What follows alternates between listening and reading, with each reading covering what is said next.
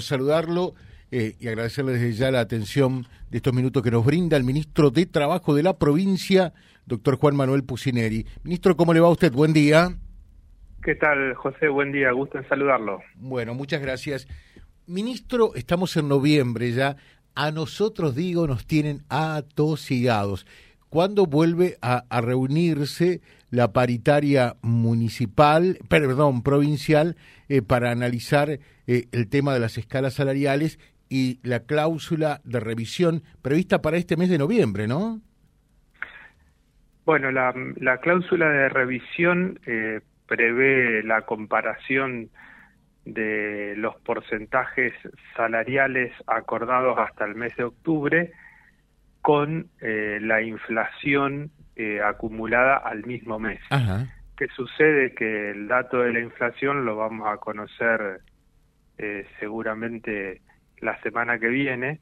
Eh, allí se hace la, la, comparación entre el porcentaje de, de, aumento salarial que al cual se llegó en paritaria y la diferencia en menos que exista con la con la inflación acumulada es lo que lo que se va a pagar eh, por parte de la provincia a los a los trabajadores del sector público.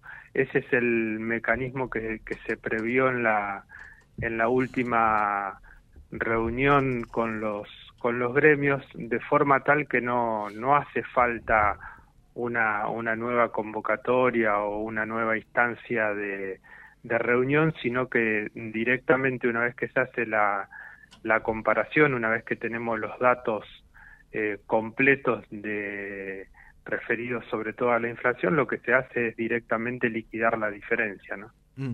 ¿Y, la liquidación se daría con los haberes de este mes de noviembre? Con los haberes, con la liquidación de los haberes de noviembre se paga la diferencia. O sea, para que la gente entienda, la diferencia va a ser lo que de la inflación eh, y la diferencia que hay con respecto a los ajustes salariales que se fueron dando mensualmente.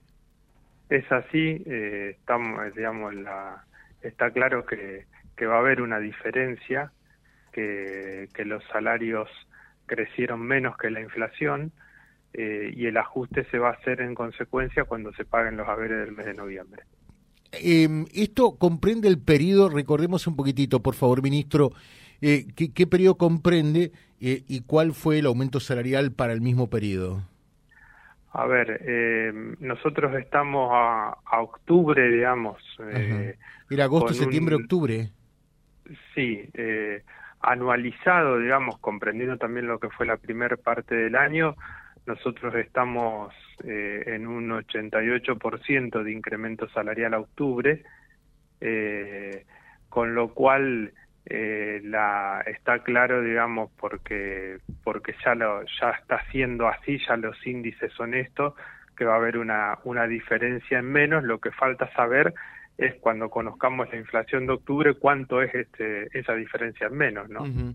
y lo que resta de acuerdo al último acuerdo paritario eh, noviembre viene con un incremento salarial del noviembre con el 6%, diciembre también, eh, y, la, y el último ajuste se hace comparando la inflación y los salarios del mes de diciembre, que eso ya lógicamente lo, lo va a hacer la, la próxima gestión, ¿no? Uh -huh. Perfecto. ¿Y ¿Cómo va en, en sí el, la transición hacia el próximo gobierno? Daría la impresión que bastante bien, ¿no? Bueno, eh, allí, digamos, todas las áreas eh, están teniendo intercambios eh, con, con, las personas designadas por el, por el gobernador entrante, eh, en lo que refiere a información, datos, de, de, manera tal que desde el primer día se pueda eh, ingresar en la gestión con, con todos los elementos necesarios para, para poder llevar a cabo eh, un, una, un trabajo óptimo. Eh, eso está, está sucediendo, digamos, seguramente en los próximos días también va a haber una, una reunión de la, de la mesa de, transición general, digamos, esta que integran tres eh, personas por el gobierno saliente y tres personas por el, por el gobierno entrante, pero digamos, sin que se trate de un cogobierno, digamos, porque hasta el 10 de diciembre eh, el gobernador es, es Omar Perotti, es el que tiene la, la responsabilidad de tomar las, las decisiones, lo que se hace es eh, ir comunicando, informando y también atendiendo eh, los pedidos que va que va haciendo el gobierno entrante, ¿no?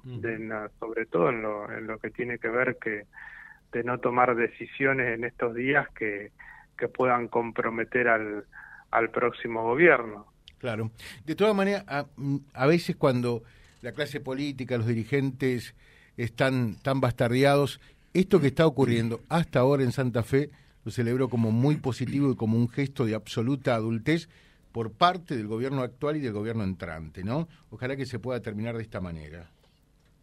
Sí, esperemos, esperemos que sí, digamos, la, la voluntad nuestra es hacerlo de esa, de esa forma y creo que, que también la voluntad de, de, la gente que se va a hacer cargo de la gestión a partir del, del 10 de diciembre, de forma tal que, bueno, esperemos eh, poder concluir estos, estos pocos días que falta para, para terminar la gestión con de la, de la, menor, de la mejor manera posible y también eh, con la posibilidad de que quienes se van a hacer cargo de la, de la gestión cuenten con, como decíamos, con los elementos necesarios para llevarla a cabo de la mejor manera, ¿no? Ministro, ¿cómo está el tema de, de la obra pública? Claro, usted podrá decir, pregúntenle a, Silvina Frana, ¿no? Pero, pero ustedes también hacen el monitoreo desde la cartera a su cargo, eh, eh, en la medida que por allí hay obras que se ralentizan u otras que se paralizan. Eh, bueno, por un lado por la transición y por otro lado por la situación económica existente, por la inflación y demás.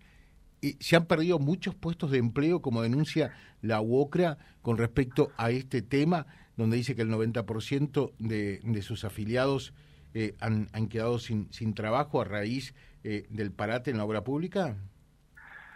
Bueno, eh, a ver, eh, ha habido desvinculaciones la, eh, en, en, la obra pública, digamos, eh, no en los porcentajes estos que, dice que la por ahí se han, se han, señalado, me parece que, que se señalaron más bien como para, para eh, poner sobre la mesa un tema, ha habido desvinculaciones, eh, esas desvinculaciones eh, han tenido que ver básicamente con con algunas cuestiones que, que tienen que ver con, con lo que fue el proceso de, de ir un poco más lento con la curva de, los trabajos eh, en obra que había que había que hacer producto eso también de de lo que fue todo este año muy complicado en el tema de económico y básicamente de la recaudación producto de la de la sequía. Eh, nosotros eh, de aquí al 10 de diciembre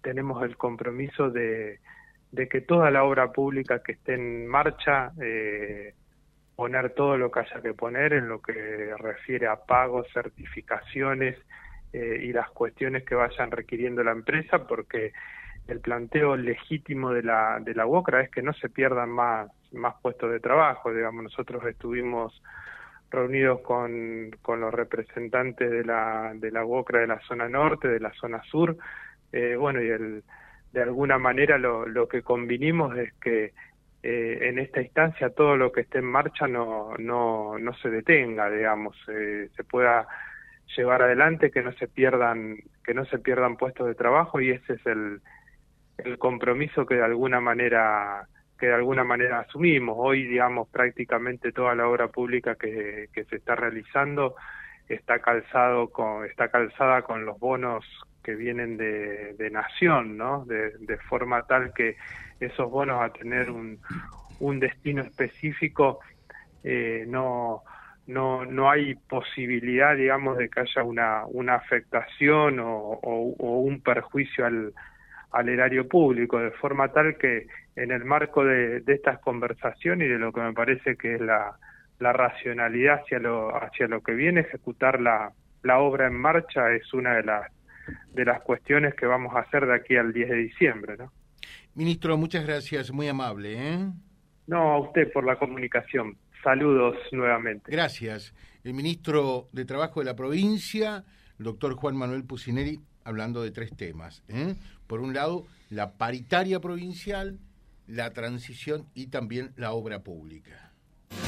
Vía Libre, siempre arriba y adelante. Vialibre.ar, nuestra página en la web, a solo un clic de distancia. www.vialibre.ar, vialibre.ar. Vía Libre, siempre en positivo.